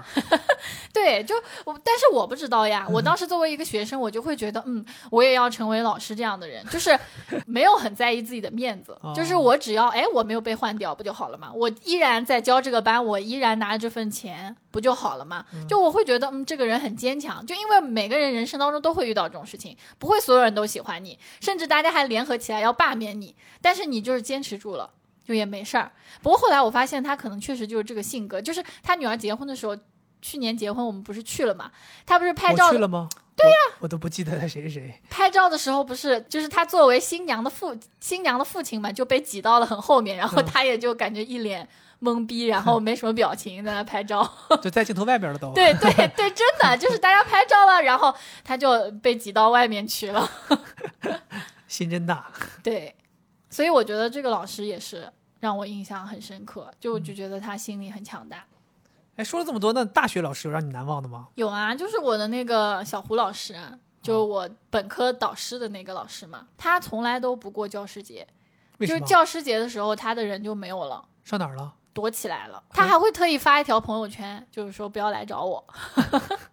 就是他也是一个性格特别怪异的人，但哦他过儿童节，确实，我记得我见过你那个小胡老师几次，当时在学校，对。就他看起来就像是一个跟我们同龄人，他的打扮也是扎个马尾辫儿，然后看上去就像个学生，对。你一时分不太清楚他到底是老师还是学生，是本科生还是研究生，都分不清。对。对，然后他个子也是不高嘛，对对对。然后他也感觉也不老，对，他好像觉得就是作为一个老师，他并没有觉得我需要有一个节日嗯，专门接受同学们的这个叫什么祝，这不叫祝福，瞻仰也不对，就是祝福是对的，我觉得对。祝福，但是他觉得这个可能是有一种，上下级关系是吧？对对对对，有这个感觉。他更想过儿童节，他就觉得要保持童心嘛，嗯所以他就儿童节的时候，他会说你们最好来找我，然后我在我的办公室都准备好了糖，你们可以来。我以为他是说儿童节你们可以给我送礼，啊、教师节就别送礼了。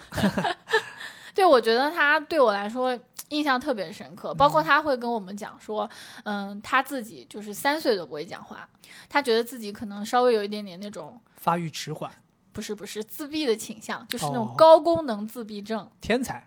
对，然后他成绩也很好嘛，所以他是我们师大心理学院的博士嘛。哦，然后他看人也很准，他就是之前跟我说，他说他觉得我有很多小聪明，但是呢，就像少林寺里面练功，他说我是那种三脚猫功夫，但是没有在地上扎马步扎出两个坑。嗯，他就跟我说，他说你如果要再更进一步的话，你就要去像扎马步扎出两个坑那样去打你的基础。当时我就觉得他把我看得非常的透，因为我就会觉得我自己是从小就是一个应试型选手，嗯，大多数情况下我在答题的时候，我都觉得。嗯，似乎是在投机取巧，我能算出这个答案，但是我并没有那么清楚这个中间的道理到底是什么样子的。其实中国的教育真的就是这个样子。当我在小胡老师的实验室学那个婴幼儿认知发展的时候，我们就是心理学的这个认知心理学，它讲的就是，比如说数学，它会去讲数感，然后数学学科的核心的原理到底是在做什么。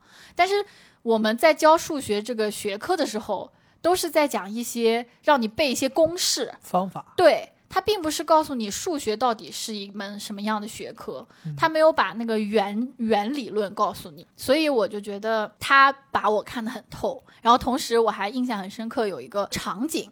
就是我记得当时，因为我们在他的实验室相当于打工嘛，有的时候我就会做完实验，我就会在那儿帮他扫地。有一次，就我们就一边扫地，他就一边跟我说：“他说，哎，我觉得你本科念完了之后可以去留个学，见识见识，然后回来你就去一个类似于这种早教培训机构干就好了。”天哪，你这不是完全按照他的路数在发展吗？，对呀、是啊，他这么一说，我就觉得哦，当时其实对我可能浅浅的有一些影响吧。包括他说我，比如说就是没有把根基扎得很深嘛，所以我也不是特别适合去继续做那些呃学术性的研究。我可能也没有那种耐心，因为我觉得做科研、做大学里面的教授，你就是需要耐得住寂寞，你在一个很小很小的点上面要一直钻研，而且这些东西可能没有办法应用。而我是那种就是点子比较多，然后就很适合去那种企业里面，对吧？搞一些事情。看来你们这个老师还是挺厉害的，不光看得准，把你这个未来的路径都给你预测出来了。对呀、但也有可能是那种潜移默化，就是他说完之后，你就会往这方面想，对然后你就觉得说好像我真的适合。对，所以说老师真的很对人的影响是很深的。所以有时候说老师是指路人嘛，对吧？他真是把你给你指了一条路，然后你就往那儿走了。对，另外我就是觉得我们这个小胡老师他对学生的保护就是做的特别好，就是学心理学的经常会遇到一个问题，就是没有被试，就你要做实验，但是没有被试。实验对象，对，嗯像我们这个做婴幼儿的，你就更难找到这种很小的小孩过来做研究。嗯，那你也知道，其实现在很多企业跟学校都是有合作的，就他们会请大学里面的教授出去帮他们做做讲座啊等等的。其实当时小胡老师他也偶尔会去，然后他去呢，完全就是为了背试，比如说一些什么早教机构啊什么找他去，然后他所有的条件都是我不要钱，但是你要给我弄。背试过来给我的学生做实验，哦，然后另外他还会带我们一起去，就是跟他们应酬，因为没有办法，为了得到这些背试，然后他从来都是说我的学生是绝对不会喝酒的，这个对我印象也很深刻。因为其实现在有很多这种社会上的新闻嘛，会讲学校里面的老师怎么利用学生呀，或者是怎么对待学生，但是我就会觉得我们的这个老师真的是。就是打心里面爱护学生，嗯，而且他也不仅仅会让你去学习，或者说在他的实验室打工，他也会去跟你讲，哎，你未来想要做什么呀，等等。同时，他还带了我们心理学院的棒球队嘛。然后哦，对对对，好像是，对，自从他当了这个棒球队的教练之后，就心理学院就北师大心理学院的这个棒球永远都是全校第一的，因为哦。他一直觉得我们的组会只要有新人来了，就会看那个棒球的那个电影，叫什么《一球成名》还是什么，我忘了。对，反正有一个棒球的电影，然后会一起看。哦，然后他一直会讲说，棒球就是一个特别完整的、很好的一个例子，去形容一个人的认知。其实人人身体的一些反应啊，然后体育本身也就是智力里面的一个部分嘛。然后包括整个棒球的这个运动，它就是需要很多这种大脑的运算，嗯，所以他就很喜欢带着学生去研究和去拓展这种学习之外的事情。你刚才提到嘛，就是这种大学里的老师，其实上过大学的人都有这个经验，就是其实大学里的很多老师跟学生的交集并不是那么深。像你看，你提到的是你的导师，所以你这么了解，有这么多话可说。但大学里有很多课，即便是你的必修课，跟很多老师也都是一面之缘。是那就更不要提选修课了，有的时候你可能都不知道老师叫啥，你只是为了混个学分去那么一趟。对，对吧？对，所以如果一旦出现一些老师，无论是他的行为还是他的理论，给你产生了非常大的震撼，他就会在你的心中留下比较深刻的印象。我回想了一下，在大学里面让我觉得印象最深刻的一个老师，就是我们大一的时候第一堂专业必修课的老师，微观经济学的老师。他当时让我留下印象深刻的，其实并不是他后来教了我们什么东西。讲心里话，我没有没有很认真的听他的课，但是呢，他在我们上第一堂课的时候，他给我们普及了一下，就所有这些新生进来学经济，他给你普及了一下什么是经济学，经济学最重要的东西是什么，甚至他当时基本上可能花了半堂课的时间在给我们讲成本究竟是什么。就他认为，如果你学经济，你必须要分得清楚什么是成本。他当时有一个理论，应该是对于我们那个刚从高中到大学的人很大的一个洗刷，就是他首先给我们提了一个东西叫做时间成本。那个时候我们都不知道，那个时候大家就认为成本就是投入的钱嘛，金钱。他那个时候告诉你，时间也是成本，而且是非常重要的成本。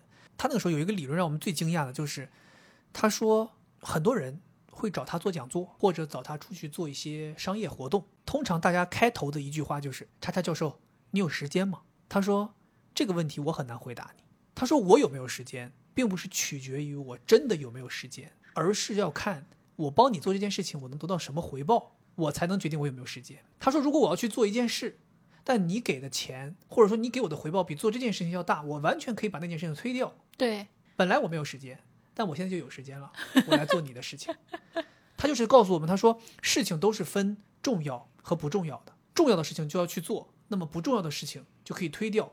那么对于重要的事情来讲，你就有时间了。所以他讲了这么多东西之后，他告诉我们的就是，他说如果你觉得你有更重要的事情要做，你可以不用来上我的课，你可以把我的课推掉，去做你认为更重要的事情。他说，所以我的课不设考勤，没有作业，考试开卷。他说，我希望你们如果选择来听我的课，就要告诉自己，这堂课是比其他任何事情都重要的，所以你要来好好听。但凡你有更重要的事儿，你就不要来上课了。所以那个时候，我们觉得就是一个老师会有这种信心，就是他告诉你，你爱来不来，你既然来，就要好好来，是非常反常规的。因为很多老师第一堂课都会跟你说，我们这个课有考勤，会点名，考试很重要，对不对？你都啊，我天哪！我为了为了要不能错过考勤，不能错过点名，对啊，得知道考试要考什么，所以你得天天啊很苦哈哈的要来上课。但这个老师就是开课第一堂就告诉你爱来不来，对，所以他那个课我跟你讲，还真的很多人愿意听。感觉他很会就是蛊惑人心。嗯，感觉其实他选修在我们学院学的，应该是。就是我刚把学的那个消费心理学的技巧用到这儿来，让你觉得你是主动要来这里的。后来发现我们那个微观经济学的教授啊，主修心理，没错。哎，你说起读大学，其实我在英国的那个有一个老师，我印象也比较深。哦，其实他就是那个我的英国研究生毕业论文的导师。哎，他是个好像还是个哪个国家，不是个英国人。对他应该就是，反正长得也是那种就是恐怖分子那个地方的，这这这话都敢讲 就是他自己讲的呀。啊？他说，反正他不管是任何时候，只要有警察类似于检查，他都是要被检查的。然后，如果他不小心把包放在地上什么的，大家都会绕着走。一下就散开了。对他说我想要找弄一个空间，非常简单，就把包放在地上，大家就散开了。对，我记得有一次，就是我跟他一起吃饭，嗯，在餐厅里面，当时是一个色拉，然后我呢就是吃不完，然后我当时就很害怕，我就觉得，嗯，人家会不会觉得我浪费？嗯所以我还特意跟他说了，我说，嗯，这个东西我确实吃不惯，你不要介意，我要剩下一点。嗯然后他当时就就是他笑了，然后说，就是他觉得你太多虑了。哦，，对，然后我一下子就觉得啊，这个老师真好，就是他会觉得说你不要担心，就是这个事情对我来说完全不重要，你是一个独立的人，你愿意怎么去做就怎么去做，我不会进对你进行任何的评判。嗯，这个让我觉得，就是他和老师的那个刻板印象相差很远，因为我们从小就是感觉好像老师就是会来评判我们，然后对我们进行一些教育。所以当时我想要剩菜的时候，我内心就就相当于是内心的老师升起来了。但是当时跟他一交流，然后他给我的这种感觉，让我觉得哦，一下就非常的放松。就当时我在英国的时候，嗯，我就觉得英国那边的老师吧，他就就是给你很放松的感觉。我记得当时，呃，我选这个老师当我的毕业论文的导师的时候，还去他的那个办公室跟他一起讨论，就是他还要跟你讨论一下，看要不要接收你嘛。当时他那个课题招我，他上面还有一个更厉害的老师，他们两个跟我一起聊。然后那个女老师呢，她看我有点紧张，因为我外国人嘛，就是在那个环境下会有一些紧张。然后那个女老师她就开始跟我闲聊，说：“哎呀，你不知道，就是我有一个八岁的儿子，他是一个左撇子，然后他现在上小学了，要写字老是蹭到手上，因为他也是从左往右写嘛。”他就跟我讲这个话，然后还说：“哎，在你们中国是不是就是总是要让小孩强拧过来？”嗯，啊、然后我说对对对，然后就这样开启了话题之后，就一下子氛围就轻松下来了。哦，嗯，所以我也是印象比较深刻。说到英国留学，我有两个老师让我印象比较深刻。一个男老师，他每次上课都要带着他的狗来一起上课。这个也是我当时就是，那你去读书之前嘛，你是知道国外的人是很 free 的嘛，大家就是真的是想怎么样怎么样嘛。但是你没有想到，就是你眼睁睁看到一个老师，就是抱着一只他那个狗是一只腊肠，还抱着那个腊肠就进来了。进来之后，他把那腊肠放在讲台上开始讲课。然后那腊肠要要有的时候就下地下了，就下地下了，然后就在同学身边跑，然后同学有的时候会跟那狗互动一下，他就这样，他不管，他就觉得说我我自在就好，他来上班就一定会带着他的狗。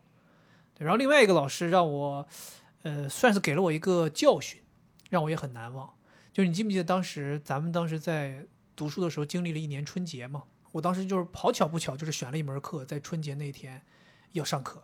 然后那天咱本来的计划是咱们几个朋友一起在国内的视频网站上看个春晚，然后等到完事儿之后给父母视频一下，拜个年。但我刚好就是国内过年的那个时间，我要跑到从伦敦跑到 Brighton 去上课，所以当时我想说，完了，那这样的话，就是这个难得这个团圆的时间，没办法跟大家视频了嘛，所以我还就发了个邮件跟老师请假，我说今天是我们中国人特别重要的一个传统节日啊，然后我说想请个假，这个要跟父母见一面，也很久没回家了，然后想打个电话怎么怎么样。你自己心中的预期是，老师肯定会说，哎，我很理解你啊，你们中国传统文化，对吧？尊重你们啊，你这个请假可以，对吧？我当时想的是这样，结果老师回来的一封邮件是非常严厉的指责。他说：“你知不知道这堂课你选到了有多么的珍贵？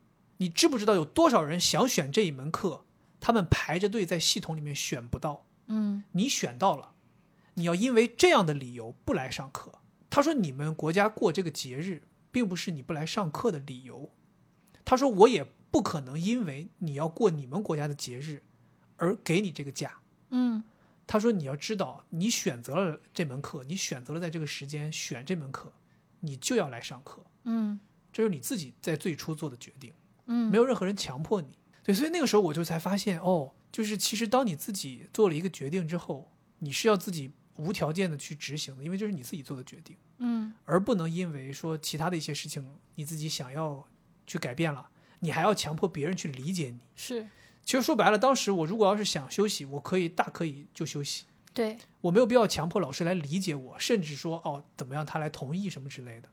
对我觉得那个事儿对我来讲也是挺大影响，就是你会觉得 OK，确实人家没必要理解你，对，你总觉得当这个事情涉及到文化了，大家就应该互相理解了。但后来你想想不是这样的，就是他可以完全不理解你，他也可以完全不理解你的文化，这都是正常的。对，我是觉得好像就是国内的老师和学生的关系会有一种就是比较复杂，就是嗯要么就是有上下级，要么就是哎老师奉献，然后要照顾你之类的。但是在国外我会有一种就是他们会觉得他们很有边界感。呃，我就是来上这个课，你就是来听这个课，对吧？我是这个拿的学校的工资，然后你是付给学校学费，就嗯我们之间的关系就是简单的这个时间段，我们就聚在一起做这件事情。对，对吧？就我觉得这种感受也是挺不错的，但这个也可能是因为我们上了研究生嘛，你越往上走，肯定越只是这种关系。但是我是感觉，就是孩子还小的时候，老师的这个整个教学也好，然后可能他对于你人生观、价值观的一些